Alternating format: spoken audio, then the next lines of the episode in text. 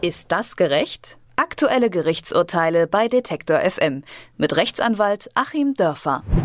Stellen Sie sich vor, Sie bekommen eine gepfefferte Telefonrechnung. Das Problem, das Gespräch, für das Sie zahlen sollen, haben Sie gar nicht geführt.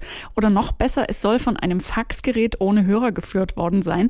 Wahrscheinlich würden Sie zu Recht auf die Barrikaden gehen. Unserem Rechtsanwalt Achim Dörfer ist sowas ähnliches passiert mit dem kleinen Unterschied. Die Rechnung beträgt nur 19 Cent, also für diesen Anruf, den er nicht geführt hat. Er ging trotzdem vor Gericht, hat verloren. Aber über dieses Urteil spreche ich mit ihm in unserer Reihe Ist das gerecht? Schönen guten Tag, Herr Dörfer. Guten Tag nach Leipzig. Die Klage. Herr Dörfer, Sie haben Ihren Telefonbetreiber wegen einer Rechnung zu einem Telefongespräch über 19 Cent verklagt. Warum? Ja, das Gespräch habe ich nie geführt. Ist sogar noch etwas komplizierter. Ich bin eigentlich Kunde der Telekom und jetzt rechnet ja die Telekom auch für diese ganzen Dritt- und Fremdanbieter ab. Und in dem Fall hat eine Telefongesellschaft, nämlich die Versatel aus Düsseldorf, behauptet, ich hätte für 19 Cent ein etwas längeres Gespräch über eine 080-Nummer mit einer GEZ Service Hotline geführt. Und das Gespräch habe ich nie geführt. Das hat auch keiner meiner Mitarbeiter geführt. Und diese Abrechnung tauchte so über anderthalb Jahre immer wieder auf der Telefonrechnung auf. Es waren immer so kleine Beträge. Im Übrigen hat das jetzt aufgehört, seitdem ich geklagt habe. Immerhin das. Und ich wollte es einfach mal geklärt haben, denn es betrifft ganz offensichtlich nicht nur mich, sondern auch andere. Und wenn nicht ein Einzelner mal bereit ist, auch für kleine Beträge eine Sache mal einzuklagen und zu klären, was dahinter steckt, ob da Vorsatz dahinter steckt oder ein Softwarefehler bei Versatel, dann wird es ja nie geklärt und dann gibt es insgesamt schon einen Schaden, der kann dann in die Millionen gehen. Die Verteidigung. Ging es Ihnen also dann eher ums Prinzip oder tatsächlich auch darum, dass es eben nicht nur ein Gespräch ist, sondern dass es wiederholt um diese kleinen Beträge ging, die sich dann immer wieder so dazwischen geschmuggelt haben quasi?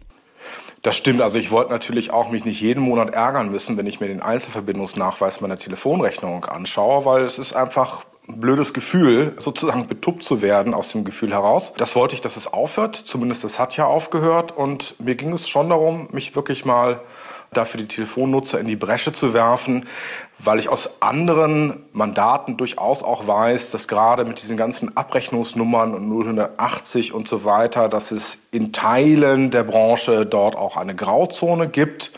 Und da war es mir hier wichtig, mal etwas Licht in die Sache zu bringen.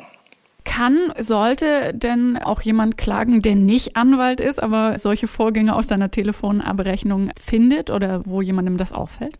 Ja, das ist ja ganz schwierig, denn ich muss ja in dem Moment, wo das abgebucht wird, von mir unbemerkt und ich merke es erst ein halbes Jahr später, wie bei mir, weil ich da was anderes gesucht habe auf der Rechnung, dann ist es zu spät, um zu widersprechen. Und dann muss ich das Geld, was bereits abgebucht ist, ja wieder rausklagen. Das heißt auch, dass ich dann als Telefonnutzer die Beweislast habe.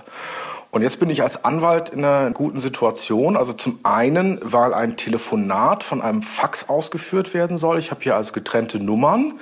Das ist schon mal sehr skurril.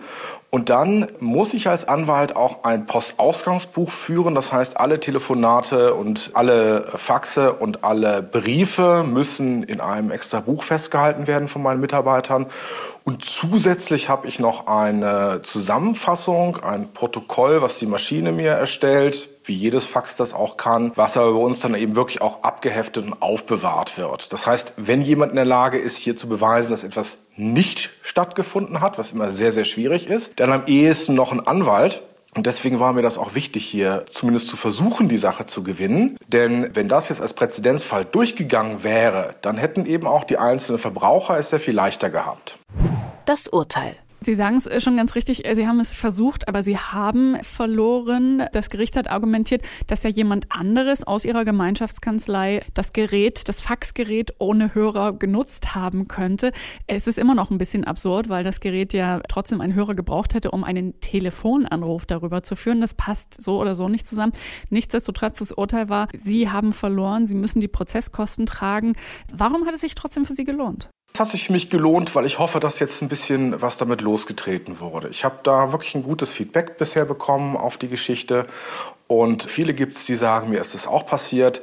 Und meine stille Hoffnung ist immer noch, dass sich vielleicht auch andere Betroffene gerade dieses speziellen Falles bei mir melden, weil man dann natürlich auch die Chance hätte, sich gegenseitig als Zeuge zur Verfügung zu stehen. Also wenn jemand anders da wegen Bagatellbeträgen klagen will, stehe ich da auch gerne als Zeuge zur Verfügung, dass ich das Gleiche erlebt habe. Und meine stille Hoffnung ist natürlich auch, dass vielleicht ganz im Geheimen sozusagen der Telefonanbieter Versatel bei sich doch mal nachguckt, ob da nicht ein Software-Bug ist. Denn wie wahrscheinlich ist es, dass ein Praktikant aus der Nachbarkanzlei sich einen kompatiblen Telefonhörer kauft, dann ins Zimmer geht, während meine Mitarbeiter anderthalb Meter von ihm entfernt sitzen, dort jeden Monat mit der GEZ telefoniert, daraufhin in die Tiefen der Embedded Software des Gerätes einsteigt, dort den Faxprotokolleintrag löscht und das Ganze um 19 Cent zu sparen. Wie wahrscheinlich ist das? Und wie wahrscheinlich ist es, dass beim Telefonanbieter eine Software an einem Punkt vielleicht mal nicht funktioniert hat, um es vorsichtig auszudrücken? Tja, da kann sich, glaube ich, jeder sein eigenes Bild machen. Fehlerfreie Software gibt es nicht. Und der andere Fall ist für mich vollkommen unwahrscheinlich. Das Gericht hat ja auch noch damit argumentiert, dass diese Verbindung nicht in das Protokoll hätte aufgenommen sein können, dass also jemand gelöscht hätte. Ich weiß noch nicht mal, ob das geht. Ich weiß nicht, wie das geht. Und um 19 Cent zu sparen, das Ganze dann vor Zeugen zu tun, ist vollkommen absurd.